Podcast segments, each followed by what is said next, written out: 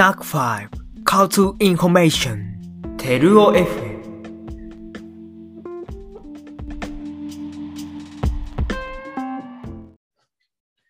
皆さん、こんにちは。枝テルオです。今回も引き続き、えー、ご当シリーズアフタートークということでしていきたいと思います。よろしくお願いします。よろしくお願いします。なんかだんだんタイトルコール雑になってくるよね。うん、雑誌と徐々 に、普通に、お願いしますみたいな感じになってますね まあ、そんな感じで。 まあ、競馬の話すごいさっきしたんですけど、舞ちゃん結構歴史が好きなそうです印象があって、まあ映画も見さっき多分本本編の方で、本編でいいのかなまあ本編かな本編の方でちょっと話したんですけど、 映画見に行って島田と3人で萌えよ剣見に行ったっていううん。こともあって、あのー、舞ちゃんは、どこら辺が好きなの歴史の中で。日本史まあ、日本史史だけですね、基本うんは。うちゃんとわかるのは。んうん。で、まあ、幕末か、がっつり戦国うんうんうんかのどっちかですね。うんうん。ううん。ん。えー、そうですどっちから先に好きになったとかあんのいやー、多分先なのは、いや、た先っていうのはちょっと難しくて、ああ、うんそ。の私のその歴史好きの原点になったのうがん「刀剣乱舞」っていうゲームがあって、で結構最近なのえ、いや、2016年、5年とか2015年とか、 最最近でもないか。そうそう、7年前ですね。 最近でも、大学入ったあたりだもんね、俺が。多分2015年。ああ、多分そうのぐらい、あ、そうですね。ね。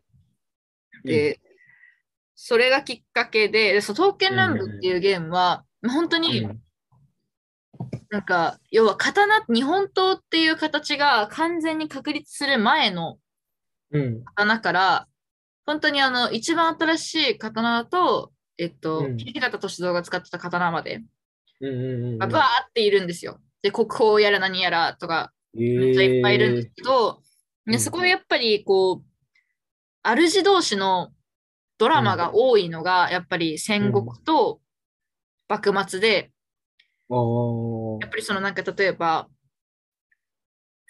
なんていうんですかね、そう細川の刀がいて、伊達の刀がいてとか、うんうんうんうんそこちょっとつながりあるじゃないですか。うんで、そういうなんかそのストーリーがこう、ゲームの中で展開されたりとか、うんあとは幕末の中でも、その、まあ、倒幕派の刀と新選組の刀両方いるから、うんうんうんそこでもちょっとこう、いざこざがあったりみたいな、そういうのがあっうんて、やっぱ一番熱いところってなってくると、なんか平安とかあそこら辺分かりづらいじゃないですか、源平合戦とか、正直。 そうそうだね。うんちょっと下関騒動とかあのあたりすごい分かりやすういん分かりづらいんでちょっとどっちかっていうとちょもうちょっと分かりやすい戦国時代とか幕末の方が自分は好きになってっていう感じですね多分きっかけとしてはえーえ、これってさ、はい七支刀とか出てくるの七支刀とか。あーまあ出てこない一番古いので小ガラス丸っていうのが出てきて今皇室にあるんですけど、うんうんあのーうんうんうん要は、先っちょ先端だけうん。あのー両刃になってるんですよ行場あの、なんか、両方に歯があるみたいな。確あか。あ、うんうんうん。えーなんか、剣状になってる。た多分そういう、あれ違うっけなんか、でもなんか、ちょっと特殊なうんうん刀が、ちょっとふすっごい古くて、なんか、刀の中の父みたいなすごい。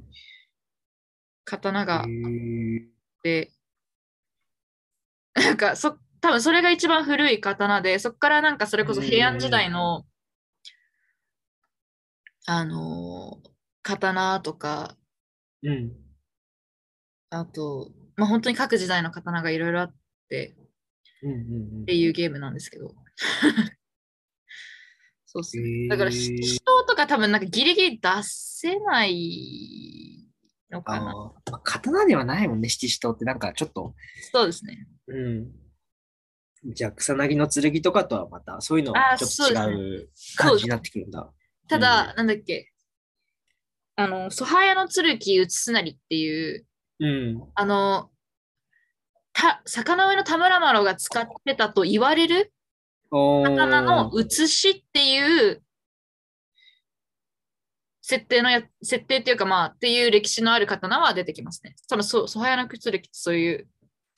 えー、いや刀剣乱舞始まりだったんだね。そうですね、刀剣乱舞始まりハでマっす。ていくのは。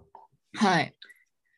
えー、幕末、戦国、刀。はい、あまあ親父がやっぱりずっと大河ドラマを毎年見る人で、おやっぱそれの影響もちょっと多少はあるんですけど、自分が本格的にハマったのはっていう感じですかね。えー、やっぱ山形って言ったらさ、いろいろ、はいも最上義明とかいるじゃん。小上そうですね。うん。よくお父が言うのが、親父が言うのが、その、ここら辺まで、うん。その、何々軍が来ててみたいなことめっちゃ言っついそこ、ついそこまで何々軍が来ててみたいなこと言うよく言ってたんで、えーあその時は幕末かな、ちょっとうちの近くの川のあたりぐらいまで、新政府軍が来ててうんたらみたいな、えー、いう話をよく、なんか欧州列藩同盟とかって組んでたじゃないですか、幕末のああ、組んでた、組んでた。名前だけかっこいい。あ、そうです、そうです。中身何がも、何もしてないやつ。 何もしてないやつがあったりしたんです。なんか、舞ちゃん、足利見に行くみたいに言ってたじゃん。あ、そうなんだ。ですよ。そう、こあれれはどのチケットが取れなくて、私。あ、取れなかった。 取れなかったんですよ。そんなあるんだ、取れないとか。いや普、通あに行のっ、たら見れんじゃないのそういうんじゃないのコロナ禍なんでチケット制になっちゃって、ええそれが、その、落ちて、ホームページがう。んうんうんうんうんうん。取れなくて。うあ、わ残念。あでもそれは、味を占めてるんで、何回かやってくれてるくれるとは思うんですけど。そうだね。 あれはどこら辺の時代になってくるあれは、あのーいや、うーん、どのあたり、まあ、戦国、長尾市とかがの 持っあてた、が命令して作らせた刀な。あ、なんですよあ、それこそ、それが山姥切国広っていう、うんあの、刀なんですけど、見に行きたかったのが、それが山姥切長義っていう、長義って人が作った山姥切、まあ、山姥を切ったっていう伝説のある刀があって、うんそれがあまりにも綺麗だから、それを、のレプリカを国広っていうめっちゃ有名な人がいて、うん。国広が作れって言って、その長尾が命令して作らせたのが山姥切国広で、それを見に行きたかったんですよ。うんあと、あ、私あれみたいですね。熊本城。熊あ、いいね、熊本城。本城は見に行きたいですね。熊本城ってまだ復興中なのかな多分そうじゃないですかね。うん。まだそんな撮ってない。熊本城。あ、熊本城つながりでさ、思いはい思ったのがあの島津、島、島津家、あれじゃん。はいはいはい薩摩。はないん。か、全然、その、島津家が、大河ドラマの主役とかなんないじゃん、あんまり。え、なんないですよそね。こらなってもいいのに。辺の人。ね。多分、篤姫って、ちょっはとい出てきたくらいだと思うんだけど、はいはいはい。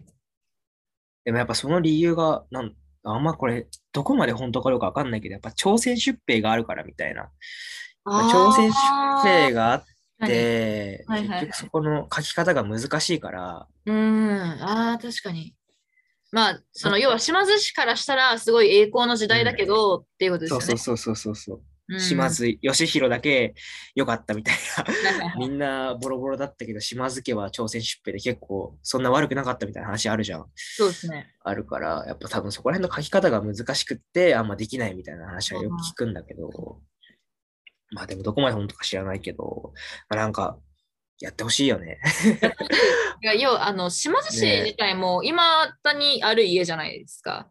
うんうんうんだから多分、そういう意味でもし、まあ、正直朝鮮出兵してて、なんか、全然、今は残ってない家みたいなのだったら適当に描いてもいういん。のかもしれないですうけど、ん今まだ現在、全然しっかり有力者として残ってる家に関してあんま適当なこともできないしっていうのも確かに、きっとあるんでしょうね。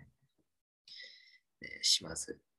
島津家。島津家ってなんでなんかあんなに、すごいさ、ちょっとさ、ゲームとかさ、アニメとかは漫画とかで、すごいちょっと特別な地位にあるよね。戦闘民族みたいな、ちょこいつら強い人たちみたいな。なんかいやでなもんだっけあ実のうん実際なんかそういうことあなんか実際めっちゃ強いっていうイメージでした普通に、うんうんうんうん、あと島津あれじゃないですかあの沖縄しばいてたんで琉球しばいてあーたうんうんうんうんからちょっとあんま国内でもやばいのかもしれないですね、うんそしたらうんそうだね。琉球しばきはちょっとやばいですもんねだってサトウキビつ、ね、作らせて。ねやばラいムやばかったさ結構 雰囲気でやばかったですもんねそういうのあるもんね。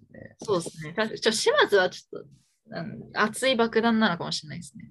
普通に、うんだって結構多分、なんかこの前、タイガーにしてほしい人物ランキングみたいな、めっちゃ見てて、そしたら結構島津3台お出してくれよみたいな、いっぱいいたんですけど、うん絶対そういう声届いてるはずなのにしないってことは多分、なんか結構しっかり理由があるんでしょうね。あるんだろうね。うんうん島津。だけど島津ってすごいよね。そのさ、戦国時代でもさ、すごいインパクトあるし、幕末でもすごいインパクトあるしさ、ありますもんね。